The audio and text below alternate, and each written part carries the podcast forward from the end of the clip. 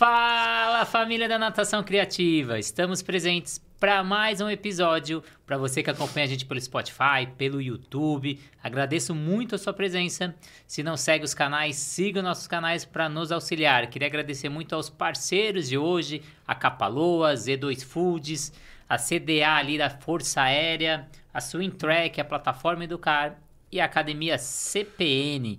E hoje eu tô aqui ao meu lado com um nadador, seis vezes campeão brasileiro absoluto consecutivo no 100 livre, duas Olimpíadas na carreira, top 4 mundial em 2018 no 100 livre, campeão Pan-Pacífico do Tóquio em 2018, vice-campeão mundial no 4 por 100 livre, semifinalista no 100 livre e quinto colocado nos Jogos Olímpicos do Rio. Queria agradecer muito a sua presença e esqueci também alguns detalhes aqui, né, Gabriel? Fala, fala galera, tudo bem? Muito obrigado pela oportunidade de estar falando um pouquinho. Muito obrigado pelo, pelo elogio aí, pela retrospectiva. É. E vamos embora, vamos, tô animado aí pra gente conversar e falar de natação. Queria que você iniciasse aí falando dessas conquistas aí, né? Qual que você considera mais importante? Como é que foi? E lá no começo de carreira, não, você não tinha tantos resultados e agora você vem aí seis vezes campeão brasileiro absoluto. Como que é isso para você? Cara, eu. É difícil de falar a minha, conquista mais importante, né? Acho que cada uma tem seu, seu sabor e seu valor. Mas eu vou te falar que a mais importante nem tá aí. Foi quando eu ganhei a minha primeira medalha individual em Campeonato Brasileiro, que foi no Júnior 2, segundo ano. Foi a minha, eu, eu considero a minha conquista mais importante. Porque eu passei pelas categorias, eu sempre ganhei uma medalha de heavy, mas eu nunca tinha pegado uma medalha individual tinha ganho um campeonato brasileiro de categoria infantil, juvenil, júnior. Eu fui ganhar meu primeiro campeonato brasileiro no último brasileiro de categoria, que eu era júnior 2, segundo ano. E, e, eu acho que foi uma das mais importantes para mim. E foi um ano antes de eu conseguir fazer o Índice Olímpico 2016. E quando eu ganhei, eu, eu falei, caracas, tipo assim... Sou, sou Tô bom. no caminho certo. É, tipo assim, eu, eu sou bom, acho que eu consigo ser melhor. Porque até então eu via muita gente ganhando. Tinha cara que saia com 4, 5 medalhas do Campeonato Brasileiro e eu não, não tinha. Tipo, eu tava nas finais ali de diversas provas. E então essa eu acho que foi mais importante, me deu um, um start bacana. E na, na ocasião eu tava com o Thiago, com o Thiago Moreno, uhum. que é o técnico que eu treinei no primeiro ano do Pinheiros, quando eu tinha 11 anos, e é o técnico que eu treino atualmente, que é o Thiagão. E falando de técnico, como que é essa ligação de atleta, técnico? Às vezes também, por exemplo, estava com o Albertinho, agora vai para o Thiago, se adaptar ao treino. Como que é essas adaptações?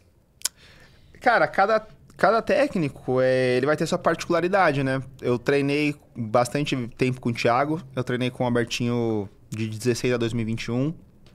É, foram os técnicos que eu mais treinei. Só que nesse, nesse período aí de, da minha carreira, eu treinei com o Amém, quando eu era infantil. eu já era head coach do Pinheiros. Eu treinei com o Tomazini uhum. também, Marcelo Tomazini, quando eu era infantil também.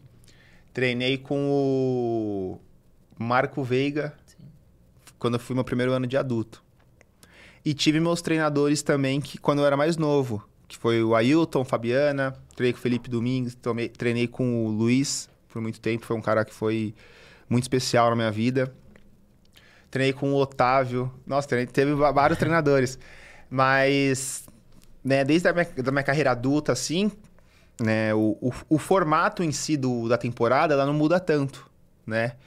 E, e o, é dividido em blocos, né? O treino vai ter uma particularidade ou outra ali, mas a adaptação sempre foi tranquila para mim. Eu nunca Nunca sofri com. Nunca, nunca treinei com. Nenhum dos meus treinadores era um, um treinador de volume que fugia muito da minha característica. Sou um cara mais sprinter, mais velocista. Então foi, sempre foi tranquilo, assim. Eu sempre mantive uma evolução constante.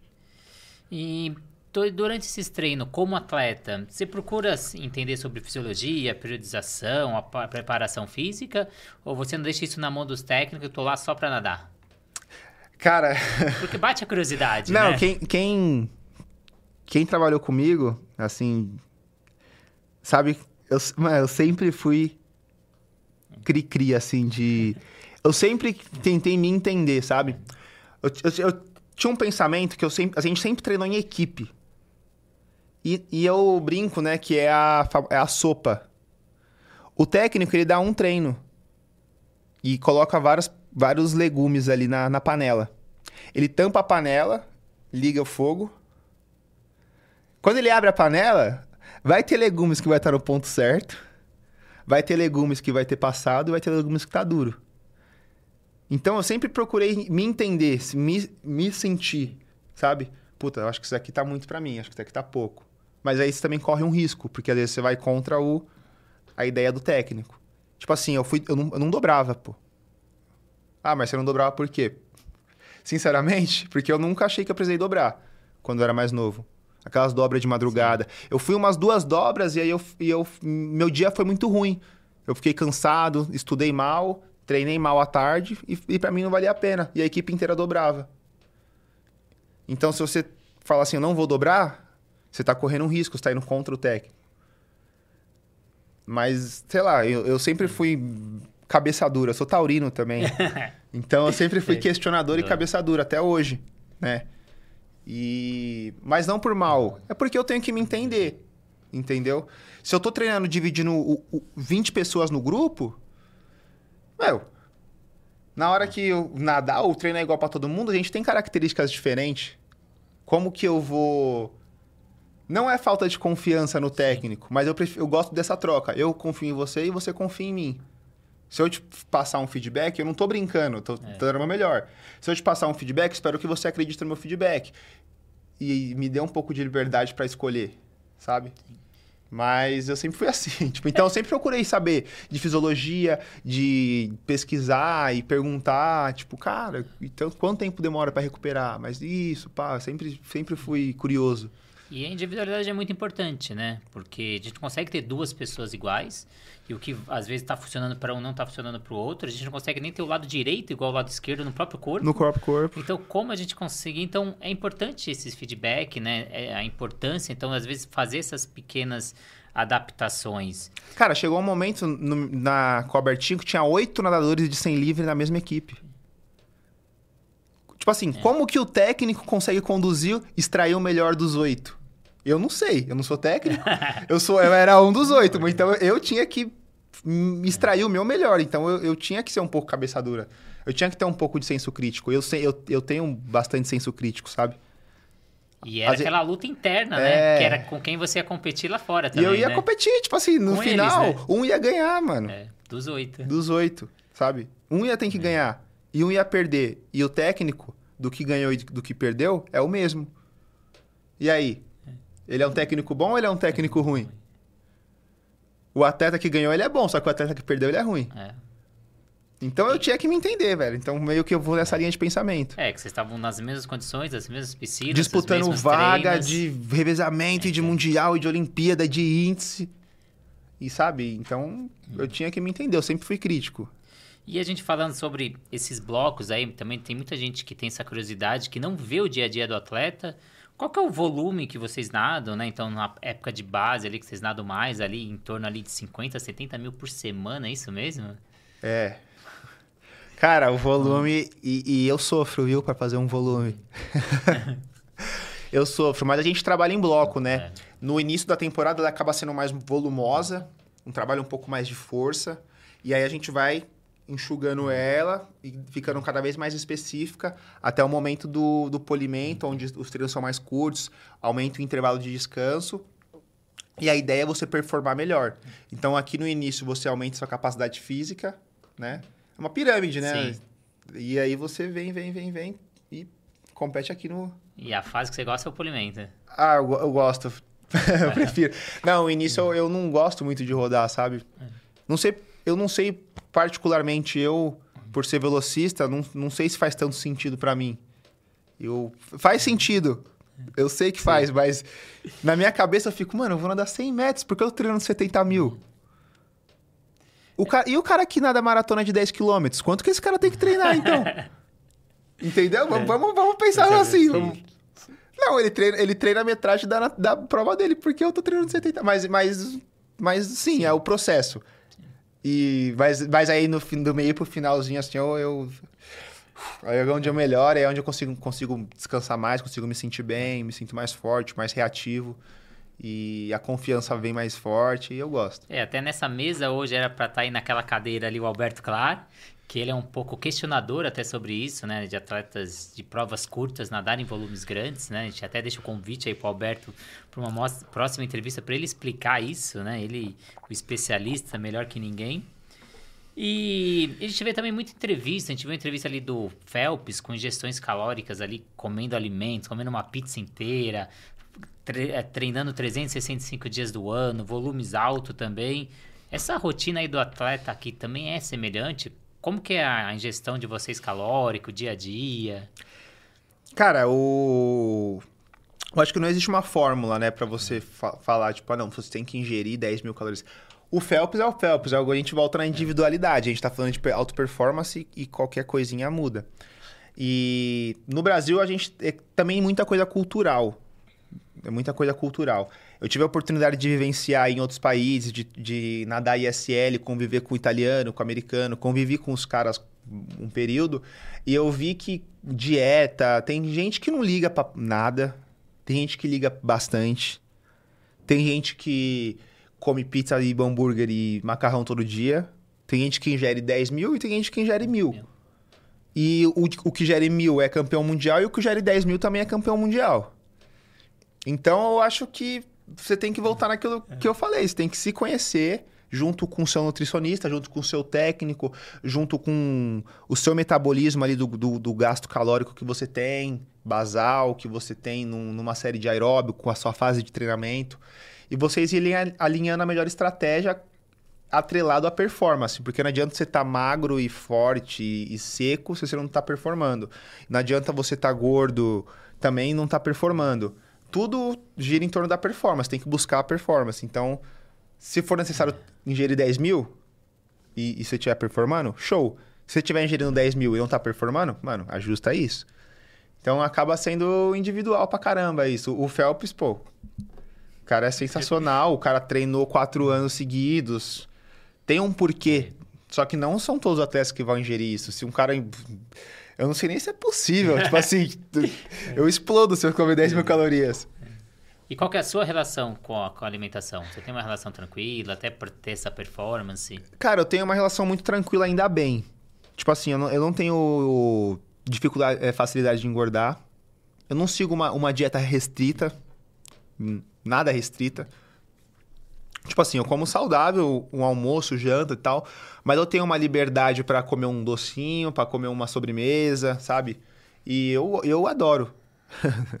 eu, eu treino com caras que precisam seguir uma dieta mais restrita, sabe? A gente faz acompanhamento toda semana com, com o nosso nutricionista, o João. A gente passa na bioimpedância e tal, e isso é bastante importante, porque aí você vai se conhecendo o seu corpo, sabe? Puta, eu acho bom comer mais, eu acho bom, preciso comer menos no polimento, porque estou tô treinando menos. E, mas para mim é muito tranquilo, cara. Eu tenho uma facilidade, ainda bem, de manter peso em em estar tá seco, em estar tá forte, assim, bem, bem tranquilo para mim. E você falou que gosta muito dessa fase de polimento. Como você encara essa fase de polimento aí da natação? Cara, eu encaro o polimento ele é traiçoeiro, né? Porque você tem mais tempo de ócio, você fica mais livre em casa e tal. E você pode ter dois caminhos. Você, às vezes você fica mais preguiçoso para fazer as coisas, né? Porque você está muito tempo livre, está dormindo mais tempo, você não precisa acordar tão cedo, está treinando menos. Os treinos não são tão desafiadores igual se fazer uma série gigantesca, sabe? Só que ele é muito mais específico, sabe? E eu gosto de, de ter a atenção, de ter a intenção de fazer as coisas também. Quando eu tô muito. Eu falo tô falando de mim, né? É. Quando eu tô muito cansado, eu perco um pouco dessa intenção de fazer. Ela, a, o cansaço eu não, não me motiva. Sabe? O que me motiva é eu, eu me sentir enérgico e, e me desafiar. Tipo assim, eu vou fazer isso daqui bem feito, eu vou fazer. Eu vou fazer. E o polimento, como eu consigo ter mais tempo de descanso, eu consigo pôr mais atenção no que eu tô fazendo em corrigir alguns erros. E aí eu gosto porque eu, é, eu faço o treino praticamente todo em atenção plena, sabe? Um tiro de 15, eu já tipo empurro a borda diferente. Uma saída, um uma virada, um, um, um, tiro ritmo de prova, uma frequência. Eu, onde eu consigo me encaixar melhor e, e sair dos treinos com uma sensação de, de satisfeito, dever cumprido. E não sair morto. Tipo, nossa, tô, tô exausto. Eu não gosto muito. Não dá para sair todo dia exausto, eu não gosto. Tipo assim, eu falo, pega um momento que me, me, me quebra. Eu falo, nossa, mano, nem quero nada hoje. E o polimento, eu olho o treino, o Thiago me manda o treino antes, né? Ele manda pra gente. Eu olho e falo, caraca, aqui eu preciso fazer isso, velho. Tipo assim, eu me, eu me, sinto mais próximo do resultado. Porque eu, eu gosto da, de competir e eu me sinto mais ativo. Então, o polimento é uma fase bem bacana. E desde que você começou lá na Vila Yokuné, que você comentou ali na nossa entrevista passada, para quem não assistiu a entrevista passada, corre lá e assista. Você, o que, que você vê na evolução dos treinos ali?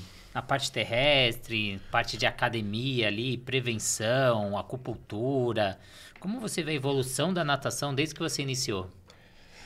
Cara, eu eu a parte da água, né, o formato, o calendário da, da, do, do, nosso país, da, da própria CBDA, o esquema de treinamento que é feito em bloco, isso daí eu não, eu não acho que mudou tanto. Eu acho que continua muito parecido. Inclusive, hoje eu faço alguns treinos que eu fazia quando era infantil, petis. Alguns testes, a gente faz os mesmos testes que eu fazia quando era moleque. Eu acho que uma das grandes mudanças foi fora da água, principalmente no, no lance de prevenção, no lance de mobilidade, né? E isso daí você vê que prolonga a carreira do atleta. Antes você via muito atleta lesionado, você via muito atleta que não aguentava mais, mais treinar. Tipo assim, o cara não conseguia mais, falava, não, não aguento mais. E, e, essa evolução fora da água, principalmente, na parte de prevenção, no, no treinamento fora da água, isso daí está conseguindo prolongar, dar uma longevidade para o atleta. Né? A gente vê atletas, principalmente brasileiros, acima dos 30 anos, performando super bem. E eu acho que isso é graças ao trabalho fora da água, principalmente. A gente começou a colocar um pouco mais de trabalho de complexo, com exercícios de força, de potência, e depois transferir para a água, um circuito, né? E eu vejo uma maior mudança desse lado. Mas o formato em si, o esquema de bloco, de porra, acúmulo, taper e tal, isso daí eu não, eu não sei se mudou muito, né, ao meu ver. Eu mesmo sou um cara que, porra, nos últimos anos eu tenho focado bastante em mobilidade, em com certeza trabalho de força, trabalho na água, mas fora da água uhum. também tenho focado e tem me ajudado bastante, em, principalmente em dores, uhum. né? E é, eu acho que é isso, eu acho que melhorou é, então bastante você isso. Você vê resultado nesse trabalho de mobilidade, vejo, acompanho muito o trabalho do Testa também, eu Sim. vejo um trabalho muito preventivo que ele faz Exatamente. de massagem, acupuntura, né? Você sobe na fisioterapia antes, é. né?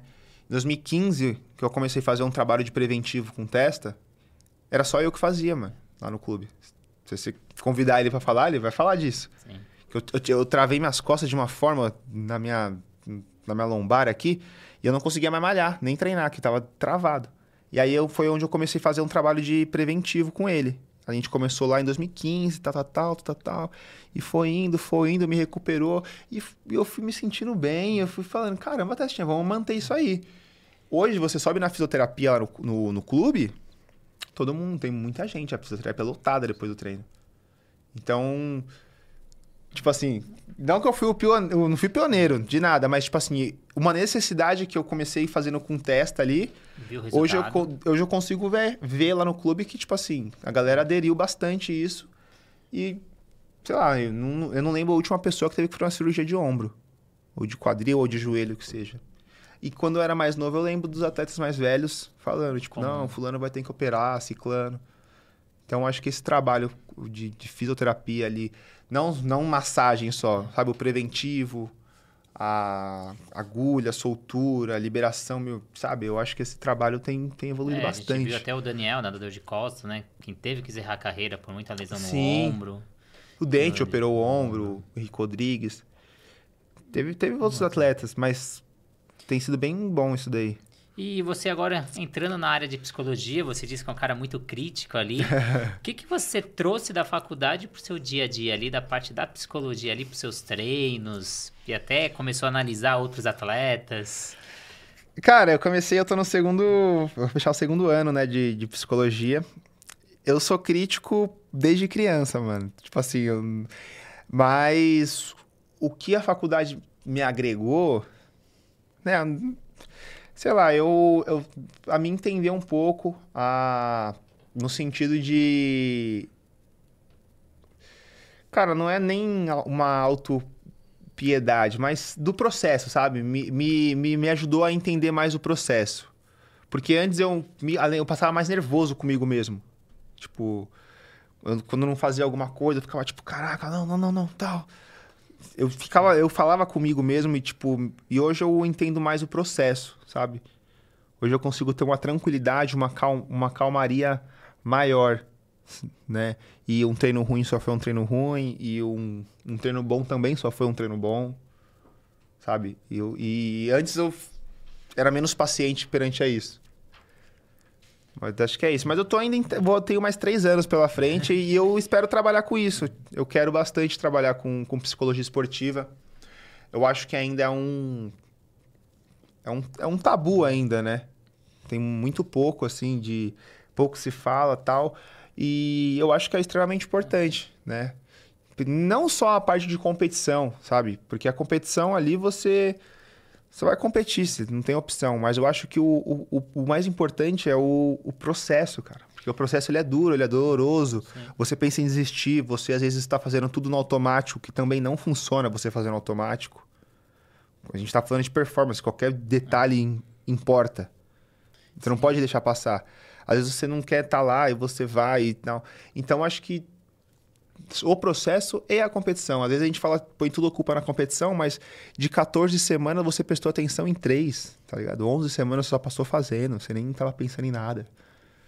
E quando a gente chega naquele momento importante, naquela prova final ali, tô na Olimpíada, tô no índice olímpico, quanto você acha que conta essa parte psicológica do atleta? Essa parte psicológica? É, ele tá bem, ele tá bem com ele, porque tem gente que lida bem com a pressão então é chegar antes da prova e falar, você não vai conseguir, você não vai conseguir, o cara vai lá e detona. Ou você acalmar a pessoa, falar, não, ó, só fazer o que você já faz, o que você faz todo dia, fica tranquilo. Porque cada um é cada um, como a gente sempre falou. Mas quanto conta essa.